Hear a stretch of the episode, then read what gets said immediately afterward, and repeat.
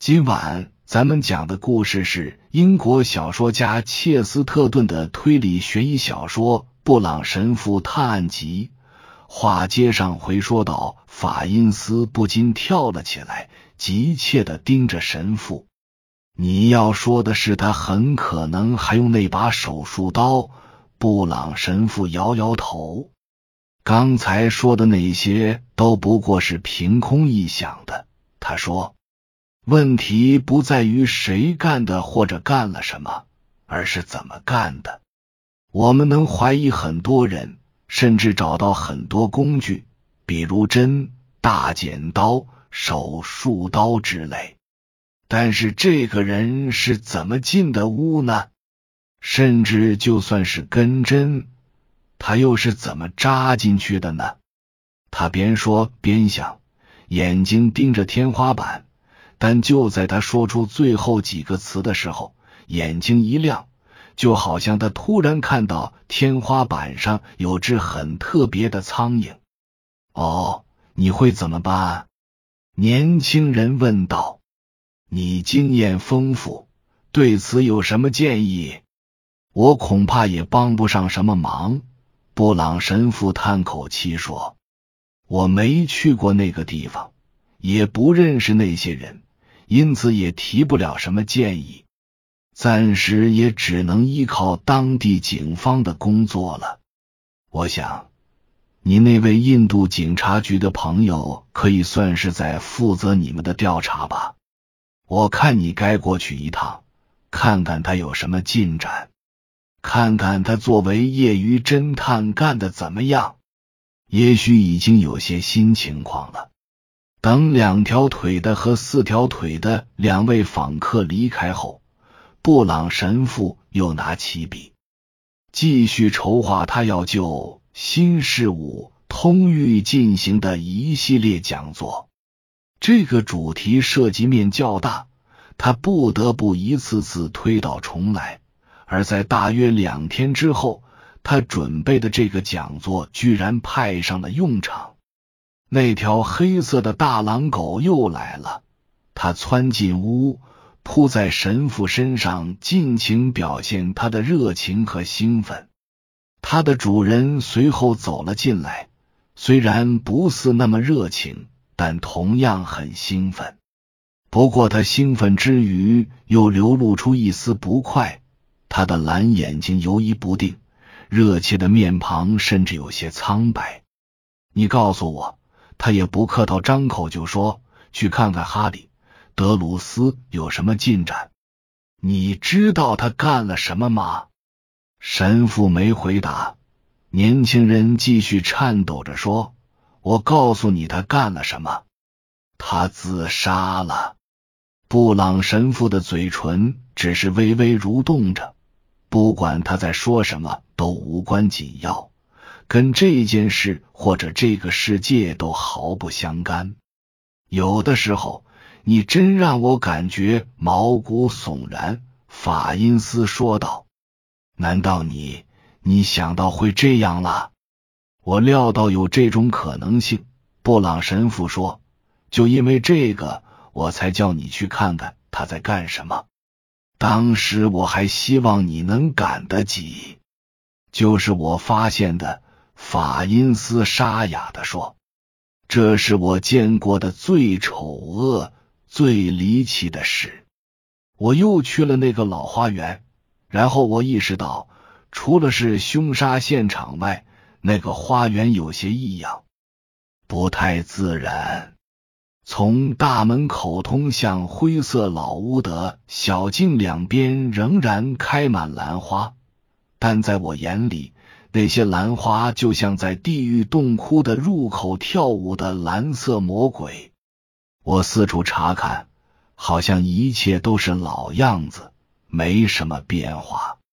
但那种诡异的念头越来越清晰，直到我意识到。天空的轮廓有些不对劲，然后我恍然大悟，问题出在那个一直矗立在花园树篱外面、背靠大海的幸运石，它消失了。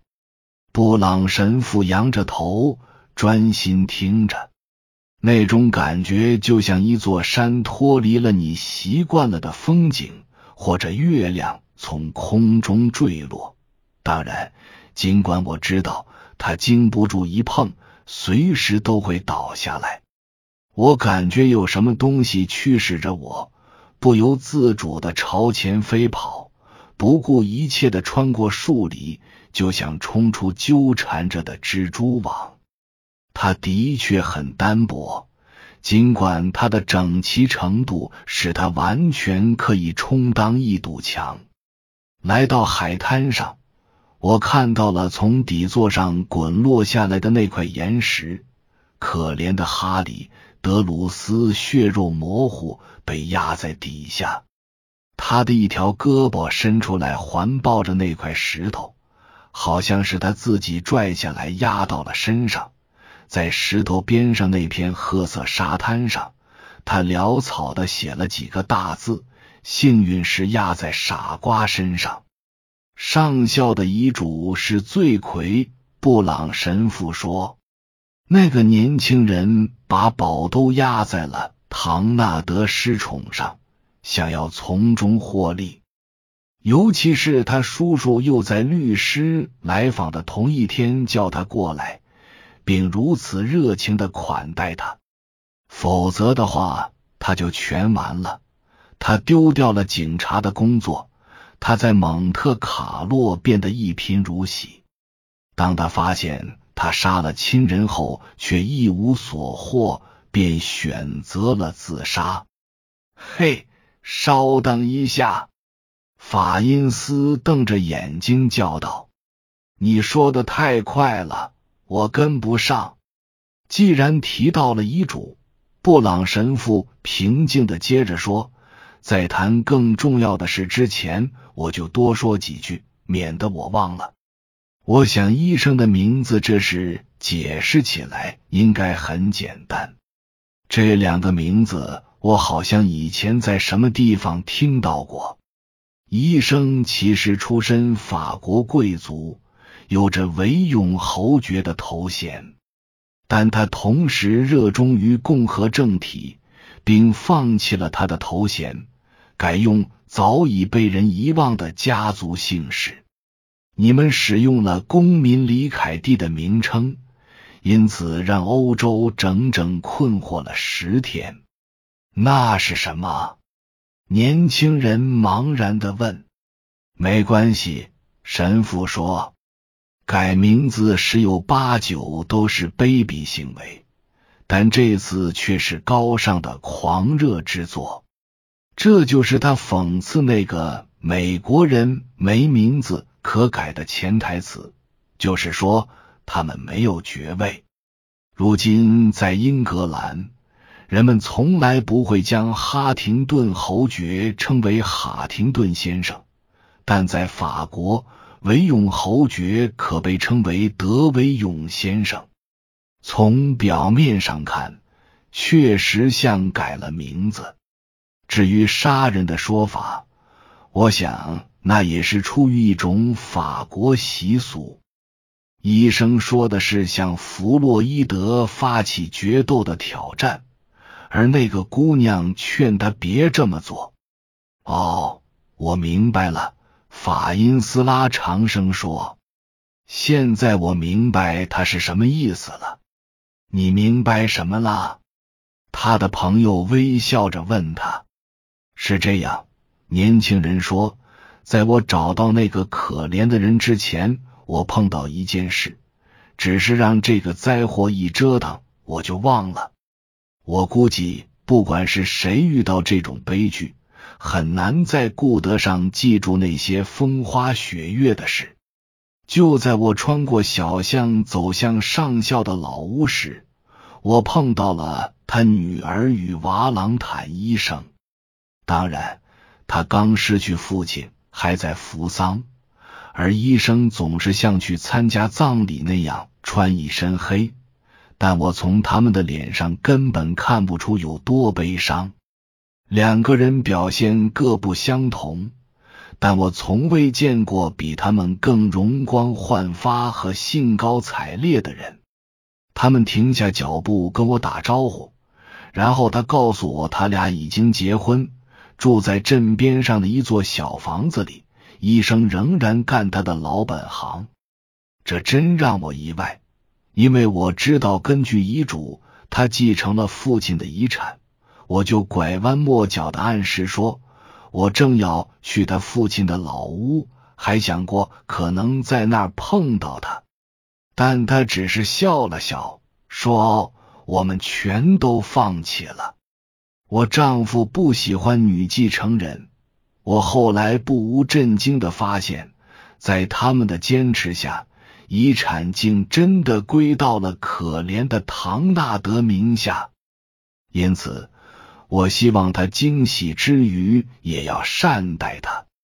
他其实也真的没多大毛病，他很年轻，而他父亲也并不明智。不过，他还就事论事多说了几句。我当时也不明白他的意思，现在我懂了，肯定是你说的那样。她突然傲气十足的替她丈夫说起好话，我希望这样会让那个红发蠢货住嘴，不再拿遗嘱说三道四。我丈夫为了他的原则，放弃了十字军时代传下来的家族世章和贵族冠冕。他居然会为得到遗产在避暑屋里杀害一位老人吗？然后他又笑着说：“我丈夫不可能杀任何人，除了以他认可的正经方式。事实上，他甚至没让朋友去向那个秘书提出正式挑战。当然，现在我明白他什么意思了。我只明白了一部分。当然，布朗神父说。”他说：“秘书拿遗嘱说是是什么意思？”法因斯微笑着说：“你真该认识一下那个秘书布朗神父。你会把看他做事当成一种乐子的。他凡事都大费周章，像他自己说的，搞得有声有色。他把哀悼死者的房间里气氛弄得忙碌活跃。”让葬礼充满最热闹欢快的体育赛事才有的活力。真有事发生后，他这人管不住。我告诉过你，他是如何指导园丁干活的，他是如何给律师讲法律的。不用说，他也会告诉外科医生怎样做手术。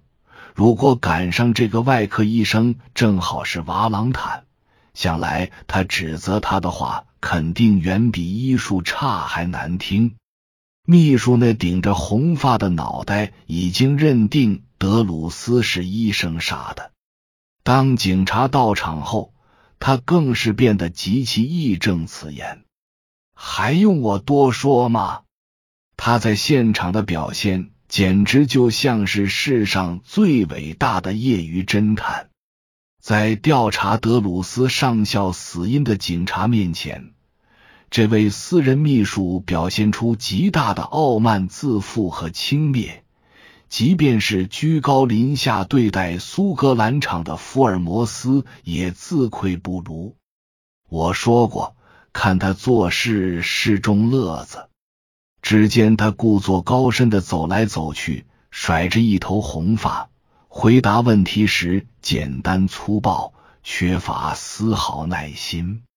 当然，他在这些天里的行为举止可把德鲁斯女儿惹火了。他当然自有一套说辞，只不过是那种小说里才会有的虚构而已。而弗洛伊德本就属于那种小说里才有的人物。如果他是书里虚构的人物，倒会给人多带来点乐趣，少一点烦扰。他有什么样的说辞？神父问。嗨，说的活灵活现的。法因斯沮丧的回答：“如果真能经得起推敲，那简直就是篇杰作。”他声称他们在避暑屋里刚发现上校的时候。他还有口气。可是医生假托要割开他的衣服，用手术刀杀了他。明白了，神父说：“我想他应该是脸朝下趴在地板上，就像在午睡。”以上是由奶锅大叔给您播讲，感谢收听。每天晚上二十一点三十三分准时开聊。